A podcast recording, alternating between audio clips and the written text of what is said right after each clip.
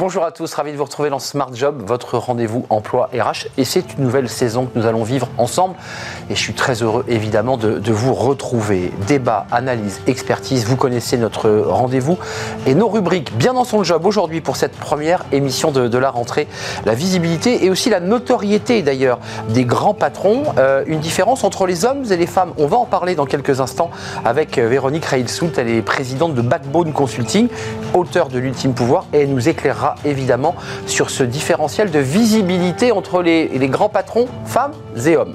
Le cercle RH, on va parler de parentalité. Ça, c'est un sujet passionnant.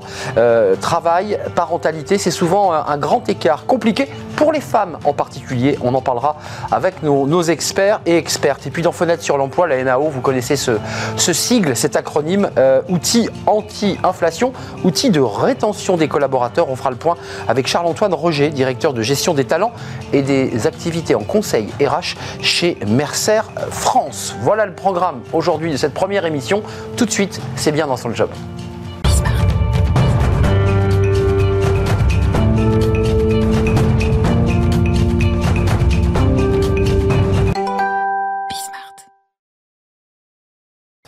Bien dans son job. On va parler euh, aujourd'hui d'un sujet passionnant, d'ailleurs, qui n'avait jamais été euh, réellement mis, en lumière, la, différence de visibilité, de notoriété chez les grands patrons hommes, ceux qu'on connaît, qui sont très médiatiques, et chez les grands patrons femmes. On en parle avec vous, Véronique Railsout. Vous êtes présidente de Backbone Consulting, auteur de ce livre L'ultime pouvoir. Et vous portez, à travers Backbone, euh, une étude, des études, parce que vous le faites d'ailleurs au fil de l'eau, une étude passionnante sur la notoriété des grands patrons femmes et hommes. D'abord, pourquoi avoir voulu analyser et sonder les cœurs sur ce sujet?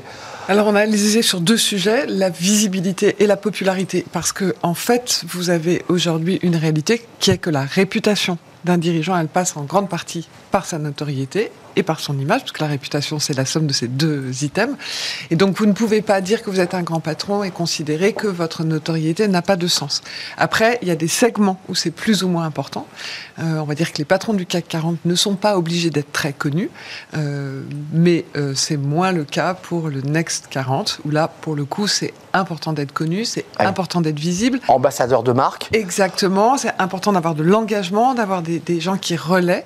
Et après, souvent, quand on parle visibilité et notoriété, on pense au grand public. Vous avez aussi un sujet de auprès de vos pairs ou en tout cas de vos publics, auprès des investisseurs, parce qu'aujourd'hui, un dirigeant, il a besoin d'être crédible auprès des par le marché. Donc c'est en fait une donnée beaucoup plus importante qu'elle n'a qu'elle n'a été pendant longtemps. Entrons dans le vif du sujet. Euh, différence de visibilité et de notoriété entre les grands patrons hommes. Alors on va voir le classement. J'allais dire c'est presque classique. C'est les très grandes entreprises françaises. LVMH, mhm. euh, Total avec Pouyanné, Bernard Arnault, Carlos Tavares Stellantis, François-Henri Pinault, euh, et Luca Demeo, qui est le patron de, Renault. Alors ça, c'est les grandes entreprises et ils portent chez les femmes, euh, Christine Eldenman chez Orange. Euh, on a aussi des femmes qui, et ça devient très intéressant, ont eu une très belle visibilité, mais en revanche, un pic, de visibilité, mais pour les mauvaises raisons. Et c'est terrible ça. Alors, pic de visibilité, donc vous dites, que se passe-t-il? En fait, c'est nomination et leur visibilité, elle est parce que ce sont des femmes. On ne commente pas, ou que très rarement, il faut commencer à être un peu installé. Ça commence à l'être, par exemple, pour Madame McGregor, où on commence à parler d'elle en tant que dirigeante, et le fait que ce soit une femme ne devient plus fondamentalement un sujet, mais c'est rare. En règle générale, on va parler des femmes au moment de leur nomination, avec cette fameuse expression que nous, les femmes, nous aimons bien, c'est on dit pas Madame Machin a fait quelque chose, c'est une femme. Est-ce qu'on dit, est qu'on dit un homme a été nommé à la tête de Non, mais on dit une femme a été nommée à la tête de. Donc il y a encore un peu de boulot et, c'est ça qui crée ces pics de visibilité. Euh, comment, comment on peut faire? Parce qu'en fait, vous nous dites quand même, on pense que les, grands patrons sont un peu euh, exclus du, du système, mais en fait, la situation des femmes grandes, grandes patronnes, à peu près la même de celle des femmes. C'est-à-dire qu'on ne reconnaît pas leur talent et elles sont souvent là pour de mauvaises raisons ou parce que pour l'une d'entre elles, elle aurait été proche de la famille Muliez, ce qui vient délégitimer sa position. Alors il y a toujours ce, sujet. Alors on dit souvent c'est la faute des femmes qui se sentent délégitimes et qui ont un mmh. complexe d'usurpation et tout. La réalité c'est que quand même la société nous renvoie souvent ce message-là. Euh, vous avez presque toujours un petit procès, on va dire, en euh, elle est là parce que c'est une femme et qu'il fallait des femmes, euh, qui n'est jamais quotas. un sujet pour les hommes, donc les fameux quotas. Heureusement, avec le temps, euh, autant il y a quelques années, il y avait systématiquement des phrases un peu, un peu pénibles sur le fait que votre compétence n'était sans doute pas la, réelle raison. Aujourd'hui, ça arrive quand même de moins en moins, mais il y a quand même encore cet effet de ouh dingue, une femme qui arrive à la tête d'une grande entreprise sera-t-elle capable de Alors dans le CAC 40, y a, dans votre classement, il y a des femmes hein, qui apparaissent, alors, elles ne sont pas dans les 5 première place, puisque j'ai cité, ce sont des hommes. Mais il y a d'autres euh, secteurs du marché où les femmes n'apparaissent plus. Le SBF, je crois. Euh, SBF et Next 40. Et Next 40. Il n'y a pas de femmes, mais il n'y a pas de femmes dirigeantes qui émergent dans cet univers qui semble. Donc là, c'est plus un problème de notoriété, c'est un problème d'accéder à ces postes-là. Exactement, parce qu'elles seraient là, elles auraient, euh, je suppose, euh, comme pour les autres segments, ce pic de visibilité, et après, elles pourraient s'installer, et c'est ce qu'elles feront réellement à la tête d'une entreprise qui bougera, mais, mais pour le moment, elles n'ont pas accès, c'est beaucoup. Enfin voilà, il n'y a, a, que des hommes, ça, ce qui semble incroyable, parce qu'en plus, le Next 40, c'est censé être quand même euh, des entreprises plutôt modernes. Absolument. Des entreprises qui sont dans... La French Tech. Voilà, et ben non, il n'y a pas de femmes. Euh, vous avez eu des retours, parce qu'il faut préciser que cette étude, c'est pas une étude, c'est euh, à date régulière, vous mm. trempez le thermomètre pour voir, est-ce que vous avez déjà vu depuis le, début de votre travail des évolutions où les choses restent stables et le classement ne bouge pas? Non, il y a... Euh, on constate donc effectivement dès qu'il y a une femme qui est nommée, ces fameux pics. on constate, je dis pour Madame McGregor, que ça commence à s'installer mm, peu plus sur un sujet. Parce qu'elle a fait des réformes, elle s'est engagée. Et, là, quand on parle d'elle, on arrête de dire une femme qui. On, on parle d'elle en tant que dirigeante et il se trouve que c'est une femme et c'est plus un sujet. Euh, sur le Next 40, on a vu euh, quelque chose qui n'est pas lié aux femmes mais qui est la visibilité et euh, les, la fréquence d'expression a énormément augmenté. Donc ça, ça nous conforte dans le fait que oui, visibilité, notoriété, c'est un indicateur avec un actif réputationnel qui crée du goodwill et de la survaleur donc important pas lié aux femmes. Mais par contre, comme il n'y a pas de femmes, euh, est-ce que les femmes créent du goodwill? On peut se poser la question. Moi, je pense que oui. Bon, on se revoit, on se revoit dans six mois parce que vous allez continuer à, évidemment sonder. C'est une étude passionnante à découvrir sur le, votre site Backbone pour voir évidemment le classement parce qu'il est beaucoup plus détaillé. Oui, oui, oui. On, a donné évidemment que les, les, les six, euh, les cinq premiers du classement de ces belles entreprises. L'ultime pouvoir, votre dernier livre, édition du CERF. Merci Véronique Railsout de nous avoir rendu visite. Euh, le cercle RH, c'est maintenant, c'est le, le débat de, Smart Job, on parle de la parentalité. Ça, c'est un sujet important. Alors, je ne sais pas si les femmes grands patrons sont, sont impactés par ce débat de parentalité, mais c'est un sujet de fond qui impacte notamment les femmes, et c'est tout de suite.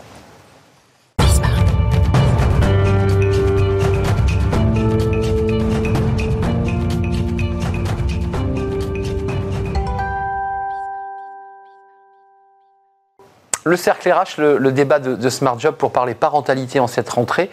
Euh, ben, bien sûr, les, enfants vont repartir à l'école, il y a la crèche, il y a l'organisation de la vie qui va reprendre. C'est fini les, vacances. Ben, et oui, évidemment.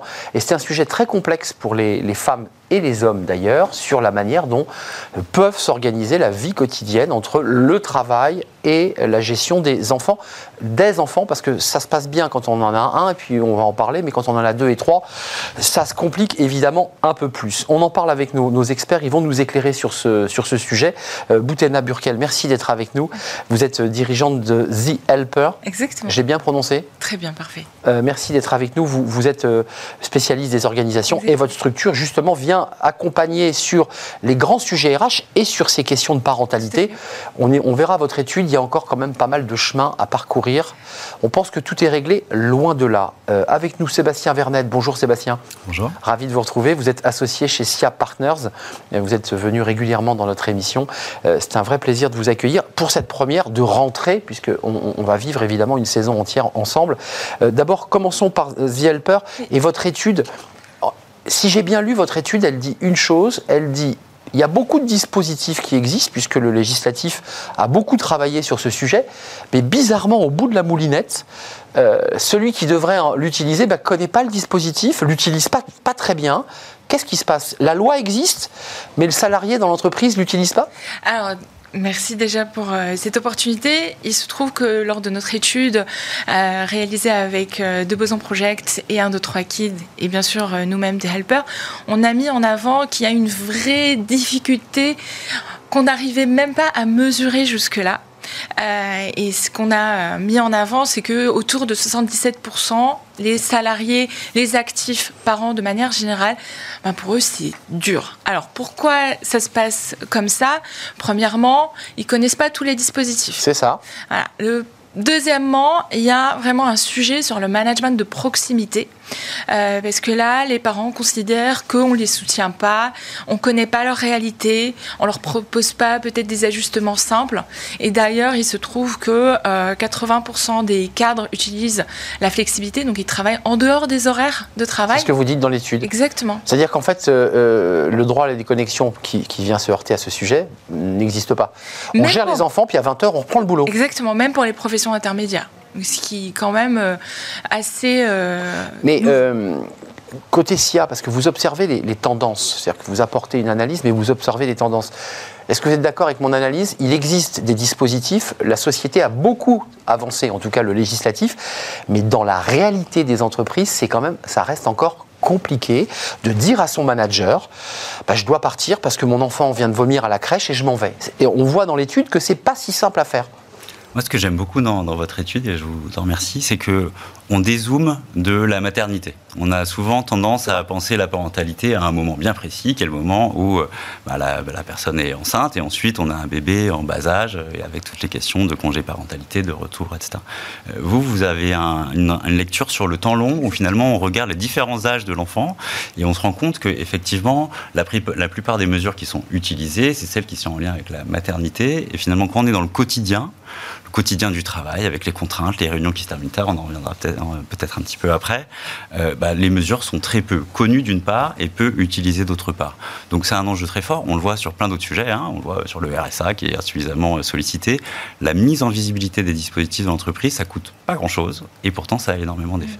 Euh, mais de, votre côté, Boutena, il y, a aussi euh, la difficulté. J'aimerais qu'on fasse un focus sur ces managers parce que il y, a la grand, y a le train général. La loi est, est appliquée pour l'ensemble des, des, mhm. salariés. C'est le droit du travail. Puis après, il y a la réalité du terrain. Oui. Et on voit dans les personnes qui sont interrogées dans l'étude qu'elles disent c'est pas toujours facile avec mon manager. Mmh. Et vous allez même plus loin, vous dites qu'il faut aussi que les managers soient dotés de liberté et d'autonomie dans ses choix.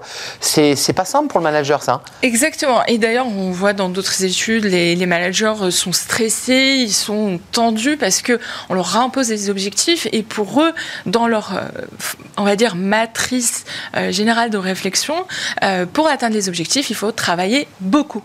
Sauf que quand on devient parent, on est généralement beaucoup plus expérimenté, on est beaucoup plus rapide à l'exécution.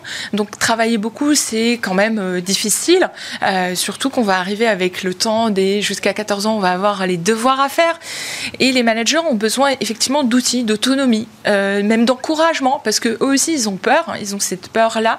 Donc arriver à changer la culture vers une performance plutôt durable, quelque chose qui soit plus étalé dans le temps aussi et plus raisonnable peut-être euh, parce que le Covid est passé par là. Mais euh, quand même, côté SIA, est-ce qu'il faut inventer aussi des dispositifs très pragmatiques? Parce que la loi, évidemment, permet d'avoir plus de congés de parentalité. Il y a 28 jours, c'était 11 auparavant. C'est la, la, maternité. Mais là, on voit que les enjeux, c'est les enfants de 6-7 ans, c'est l'aide aux devoirs, euh, c'est parfois une aide psychologique. Est-ce que l'entreprise doit aussi aller jusque-là ou c'est à la collectivité ou à la puissance publique de le gérer? Parce que cette question, elle est posée à l'entreprise. Je pense que c'est clairement à l'entreprise, mais pas forcément au travers de dispositifs. Je pense qu'on est dans un enjeu fortement culturel, et là on touche aux trois grands mots euh, des entreprises en France, notamment pour les cadres, que sont le présentéisme, la réunionite et euh, la difficulté de se déconnecter. En fait, c'est ces trois dimensions-là. Contradictoire avec notre sujet du jour bah, qui est en plein dedans, en fait. Bah c'est exactement ça. Quand, euh, enfin, euh, j'ai moi-même des enfants, euh, quand il faut aller chercher les enfants à 18h30, bah, si on est une réunion de 18h à 19h, c'est pas possible d'y participer. quand c'est valorisé de finir tard le soir, et on se dit, on en parlait avant l'émission, de travailler beaucoup et de finir tard pour avoir une bonne progression de carrière, bah, par nature, les parents, ils sont, ils sont obligés de se reconnecter le soir. Et donc, on est encore dans cette connexion. là, on touche à quelque chose qui, moi, m'intéresse beaucoup en tant que parent, c'est qu'on a beaucoup d'injonctions pour les parents d'empêcher les enfants d'être trop sur les écrans Pourtant, nous, en tant qu'adultes, en particulier en tant que cadre, on, est vie sur les écrans. permanent sur les écrans. Et la première chose qu'on fait une fois que les enfants sont couchés, c'est de rallumer le PC ou de regarder le téléphone.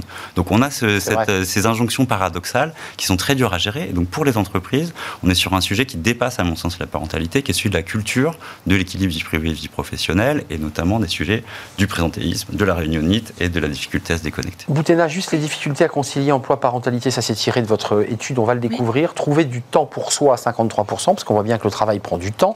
Les enfants, c'est évidemment énergivore, c'est formidable, mais ça prend de l'énergie. Être disponible pour ses enfants à 49%, gérer la logistique à la maison, manquer de sommeil, parce que c'est une difficulté, parce qu'on rogne sur quelque chose, euh, faire face aux nouvelles dépenses, 22%, ça c'est intéressant aussi.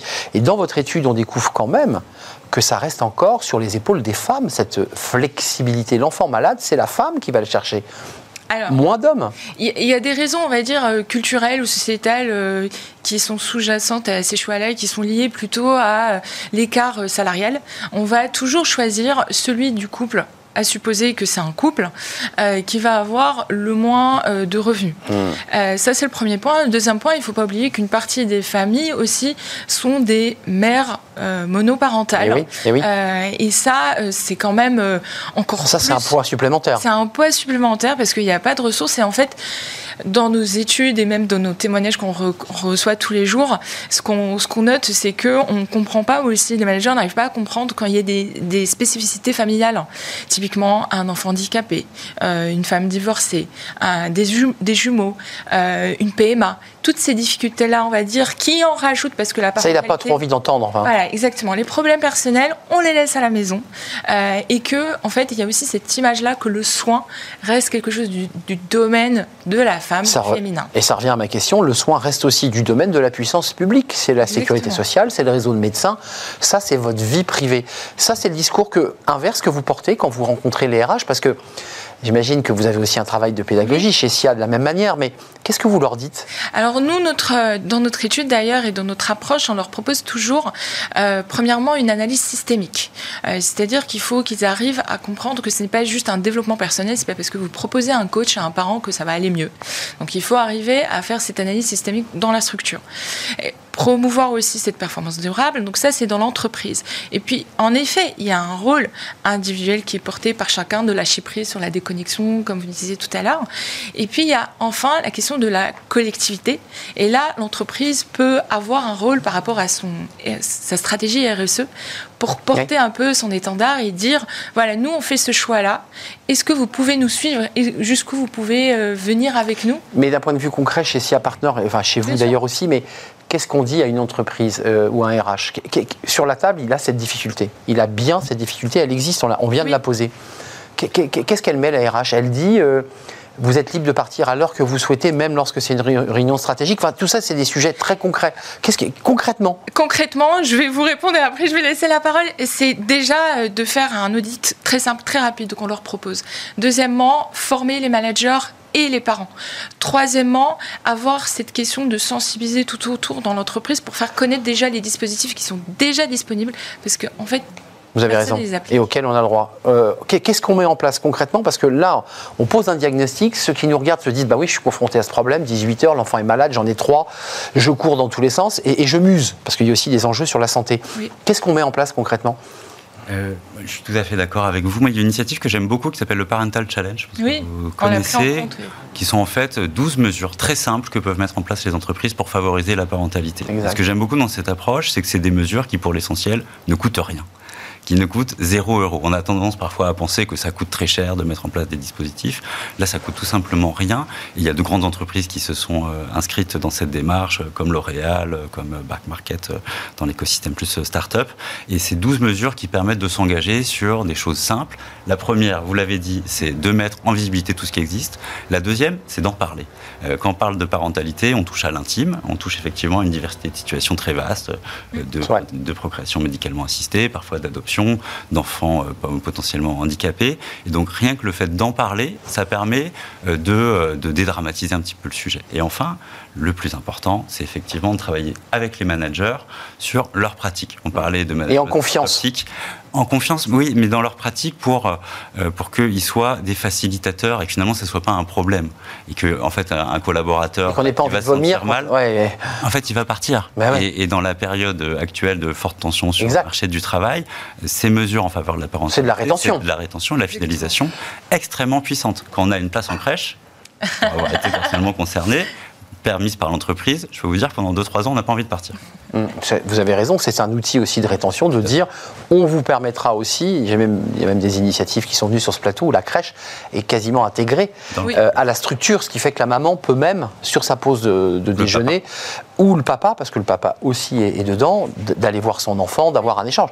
Enfin, est-ce que ça, ce sont des mesures vers lesquelles, alors on se dit, ce sont les grosses boîtes qui peuvent le faire et pas les PME, mais elles montrent tout l'exemple comme ça, ou il y a encore un peu de chemin là-dessus à faire? Euh, alors, pour. Ça, c'est concret, ça. hein C'est tout à fait concret. Euh, pour le- les places en crèche, c'est assez courant. C'est démocratisé. Maintenant, il faut se rappeler que ça ne ça n'enlève pas tout. Euh, typiquement, euh, dans l'étude, on a rappelé quand même que c'est pas juste une question de petit enfant. C'est vraiment jusqu'à Ouais, l'âge de 14 ans. Voilà. Exact. Donc, euh, 14 ans, 49% ont besoin d'aide, hein, ça, ça compte. Les deux devoirs, par exemple, Et c'est ouais. quand même important. On parle du mal-être des adolescents. On- euh, les, les personnes qui sont au front, ce sont les parents. C'est pas forcément que les éducateurs ou que les grands-parents. Tout le monde n'a pas de grands-parents. Et le sujet, en fait, Et les parents absents peuvent jouer un rôle euh, important dans l'équilibre ou pas de l'enfant. Exactement. Et ça, c'est une question euh, bon, pour le manager d'avoir euh, cette, cet œil pratique et ce, ce curseur-là, de se dire, bah, en fait, aujourd'hui, je peux me passer de toi, il n'y a pas de souci, tu peux y aller. Ou alors de trouver des autres techniques. Par exemple, Disney a fait tout un toute une série de mesures pour proposer euh, euh, des horaires décalés adaptés aux enfants. Euh, il y a aussi euh, Nestlé qui a fait euh, d'autres mesures pour, pour se relayer entre eux ou, ou le droit à la déconnexion. Donc ce sont des mesures quand même qui évitent même le burn-out parental. Évidemment, avant de nous quitter, il nous reste une minute 45, vous imaginez le défi. Un mot sur la génération Z, Oui. dont on parle beaucoup, mais là aussi, Oui. elle ne fait pas de concessions. Non. Dans l'étude, on a mis en avant qu'il y a, il y a des choix radicaux qui, qui vont faire et qui sont prêts à faire et qui ont déjà commencé à Ne faire. transige pas sur ce sujet. Et ils déménagent, ils, se, ils changent de métier et euh, ils sont prêts à réduire euh, même leurs revenus euh, pour ça. Sans- pour ne pas sacrifier cette relation Oui, oui. particulière. Tout à fait. Après, il ne faut pas oublier que notre rôle aussi dans, dans notre société, c'est aussi de mettre en avant le, le rôle des parents avec leurs enfants. Et ça, ça a été le cas avec les dernières études, 1000 premiers jours ou d'autres ou d'autres initiatives gouvernementales qui ont mis la pression aussi aux parents pour être beaucoup plus présents, pour être Hum. dans la Donc tâche. ça marche des deux côtés, ouais. Voilà. Donc, Il y a aussi les parents, comme vous dites, qui doivent se prendre en main. Alors vous êtes allé chercher vos enfants à 18h30 à l'école, alors. Tout à fait. Vous avez donc accepté de rater des réunions. Tout à fait. C'est ça l'idée. C'est que c'est aussi une forme de, de censure qu'on s'inflige à soi-même. On se dit, je, je- je- choix. ou de choix, où je m'autorise, je m'autorise à le faire. Alors, Et je parle à un homme là. Ou d'exemplarité. Euh, je pense que c'est le rôle des managers que de montrer que c'est possible, que Oui. c'est pas grave et que en fait, euh, bah, je peux très bien être très performant dans mon travail en, a- en allant chercher mes enfants à l'école. Et sans avoir mauvaise conscience. Parce qu'il y a, il y a un sujet aussi de.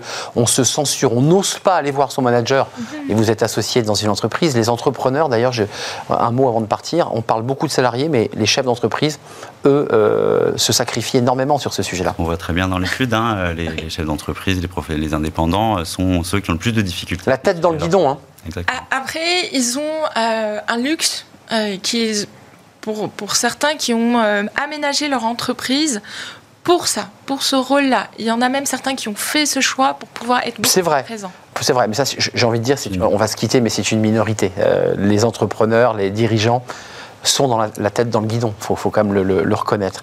Merci à vous de nous avoir éclairé sur ce, sur ce sujet. Une étude passionnante à découvrir sur euh, le site de The Helper. Oui. Euh, elle est extrêmement détaillée et elle permet d'avoir un tableau de bord, une, une- une étude extrêmement précise. Boutena.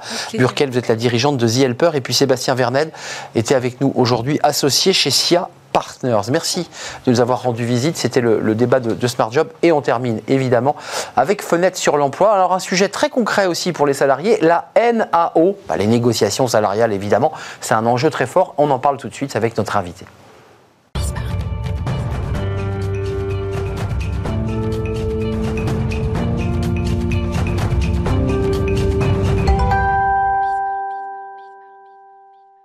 Fenêtre sur l'emploi. Euh, nous sommes en fin août. C'est pas encore la saison des NAO, mais ça va pas tarder à arriver. L'automne sonne évidemment comme le début des négociations. On en parle avec Charles-Antoine Roger. Bonjour Charles-Antoine. Bonjour. Vous êtes euh, directeur de gestion des talents et des activités de conseil RH et transformation chez Mercer France, avec une étude euh, passionnante, euh, justement pour ben, amorcer cette saison de la, des, NAO. D'abord, un petit mot, les, les, obligations des entreprises en matière de NAO, c'est quoi? J'évoquais cette saison, octobre-mars on se met autour de la table et on négocie. C'est ça, les négociations annuelles obligatoires se déroulent au sein des entreprises, entre la direction et les organisations syndicales, pour regarder les sujets de rémunération, de temps de travail et du partage de la valeur ajoutée dans l'entreprise. Elle se situe souvent, effectivement, entre les mois d'octobre et le mois de mars. Euh, les, grandes tendances, parce qu'on a beaucoup parlé de l'inflation, du pouvoir d'achat, euh, de l'augmentation de l'énergie, tous ces sujets qui viennent impacter le pouvoir d'achat, euh, est-ce que les, hausses de salaire commencent à rattraper celles des prix, déjà en regardant dans le rétroviseur? Absolument.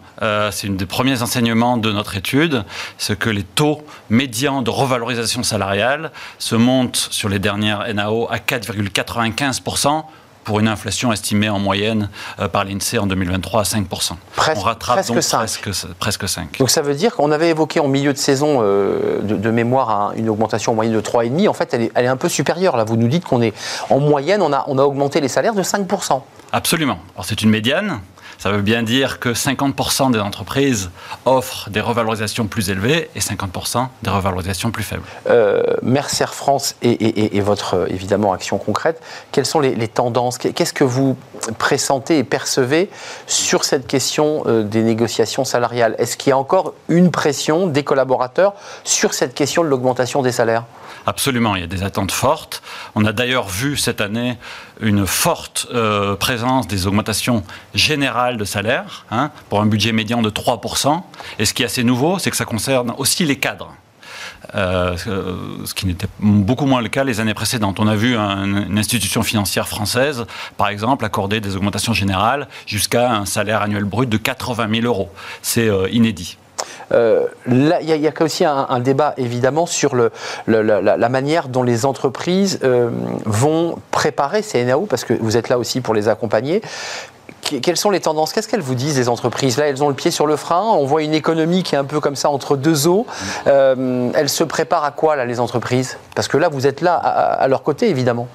Alors aujourd'hui, elles nous disent qu'elles s'attendent à des NAO pour cette année qui seraient relativement similaire à l'année précédente, mais effectivement, elle regarde les, euh, tendances économiques, les craintes d'inflation, et bien évidemment, chaque entreprise a sa propre histoire, ses propres contraintes, et, bien évidemment, il n'y a pas de solution euh, toute faite euh, pour tout le monde. Avant de nous quitter, Charles-Antoine, vous là on parle des NAO, ce sont des salaires, hein. mm. ce sont des salaires qui vont être indexés sur le montant des retraites, pour faire écho au débat euh, qu'on a connu il y a un peu moins de, six mois. il y a eu aussi des primes. comment on va se répartir ce sujet-là? Parce que l'entreprise, parfois, la fameuse prime Macron, mm. des bonifications, mais qui ne sont pas du salaire. Ce que j'entends dans ce que vous me dites, c'est que les salariés veulent des augmentation de salaire. Absolument. Euh, ceci dit, on a bien vu dans les négociations qu'au-delà des revalorisations salariales, on a vu les entreprises utiliser des outils comme la prime de transport, la participation employeur dans les tickets restaurants, ou même euh, des actions sur les couvertures santé et prévoyance, en complément, bien évidemment, des augmentations de salaire. Mmh. Et puis la prime euh, de partage de la valeur ajoutée que vous avez mentionnée, qui remplace ce qu'on appelait la, prime, Macron, qui est très plébiscitée, puisque la moitié des entreprises dans le panel ont plébiscité cette, utilisé cet outil pour un, montant médian de 800 euros. Mmh, qui était 6 000 euros au maximum, je crois, de mémoire Absolument. C'est ça, donc ils l'ont utilisé à hauteur de 800. Ils ont pas en médiane. En médiane. ça peut être modulé en fonction des populations. On parle toujours en médiane, on l'aura compris. Merci Charles-Antoine Roger d'être venu nous éclairer. Étude Mercer qui est passionnante pour ceux qui s'intéressent et au RH évidemment qui s'intéressent au, salaire et ce qui va leur arriver dans quelques mois. Euh, directeur gestion des talents et des activités de conseil RH et transformation chez Mercer France. Merci de nous avoir rendu visite. C'est la fin de notre émission. Merci à vous, merci de votre fidélité. Évidemment, la saison commence et c'était vraiment un vrai plaisir de partager cette émission avec vous et avec l'équipe, évidemment, que je remercie. Euh, je remercie euh, Nicolas Juchat, évidemment, pour l'équipe de, programmation. Je remercie Olympe pour l'accueil euh, invité. Je remercie Xavier à la réalisation et je remercie Héloïse au son, évidemment. Portez-vous bien et à très très bientôt. Bye bye.